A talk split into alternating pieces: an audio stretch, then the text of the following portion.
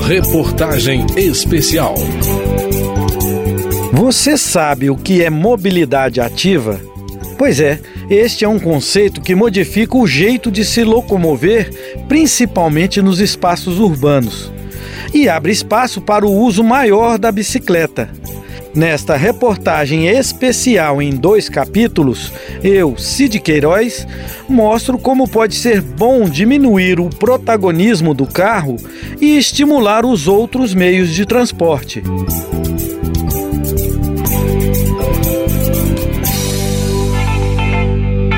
Pedalando, pedalando, pedalando. Com você a pedalar.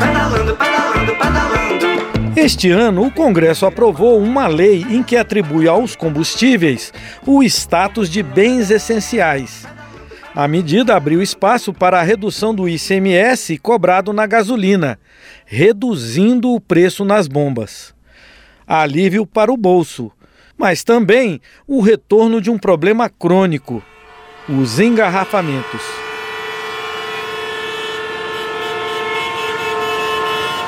Dados recentes mostram que o carro é o meio de transporte mais utilizado nas áreas centrais de nossas cidades, mesmo em distâncias curtas. Na capital federal, segundo pesquisa distrital por amostra de domicílios do ano passado, 52,5% das pessoas usam o automóvel para ir ao local de trabalho.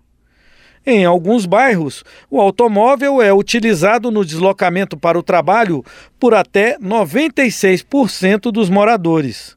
O servidor público, o Irá Lourenço, que usa a bicicleta para ir trabalhar, critica. A gente vê ainda muitos projetos, muitas obras voltadas para o automóvel. Então aí tem túneis, viadutos, alargamentos de pistas, que é uma lógica atrasada. Os países europeus aí já abandonaram essa lógica e hoje fazem o contrário, criam praças no lugar de vias expressas, diferente cidade, que é mais humanizada, e aqui ainda se insiste nessa lógica lá da década de 60. O Irá Lourenço criou o blog Brasília para Pessoas, onde faz reflexões e apresenta propostas para melhorar a mobilidade urbana, com foco no uso do transporte não motorizado, como pedalar ou andar, conhecido como mobilidade ativa.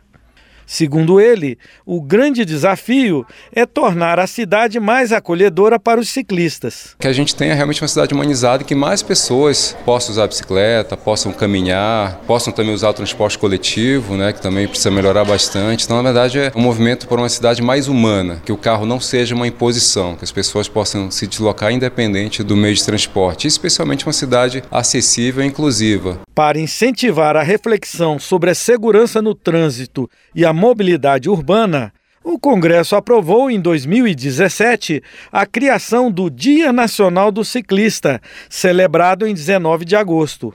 A data lembra a morte do biólogo Pedro Davidson, de apenas 25 anos. Sua filha, Luísa Davidson, hoje é, ao lado dos avós, militante da causa. Para que a gente continuasse o que meu pai tanto pregava em vida, né, que era a bicicleta como meio de transporte. Então, para a gente fez todo sentido ressignificar essa dor numa luta. O caso do meu pai, ele ficou muito famoso, principalmente por ter sido o primeiro caso que judicialmente foi considerado como um homicídio doloso. Isso é grande parte do porquê o Dia Nacional do Ciclista é homenageando o meu pai. 26 deputados federais subscreveram a lei que instituiu o Dia Nacional do Ciclista.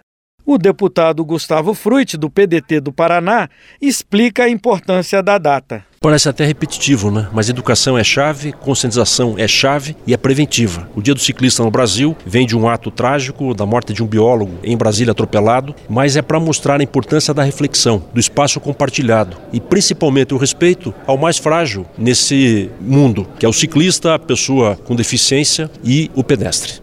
Outros jovens continuaram a luta de Pedro Davidson por leis que estimulassem o uso das bicicletas como meio de transporte.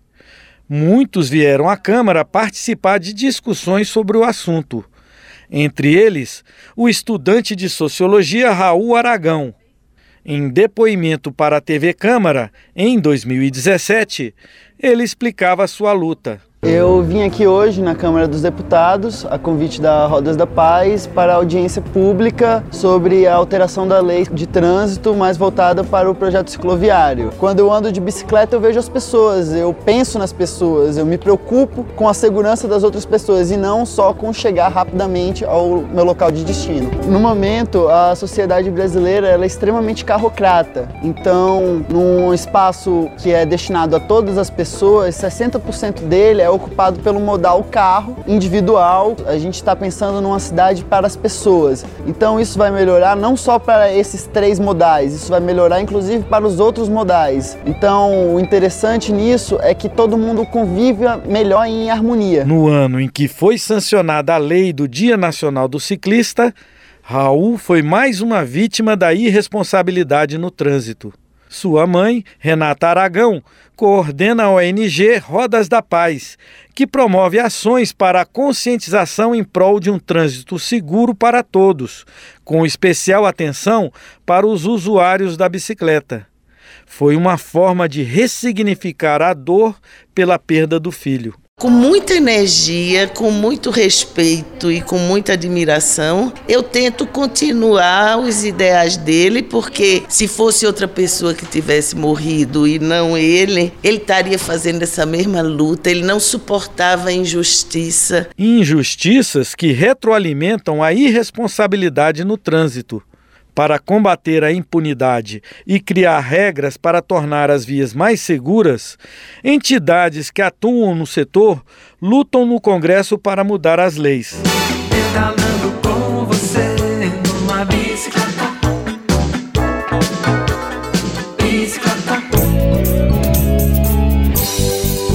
No segundo capítulo desta reportagem especial sobre os desafios da mobilidade ativa, vamos falar sobre iniciativas para melhorar a convivência entre pedestres, bicicletas e os carros nas vias da cidade.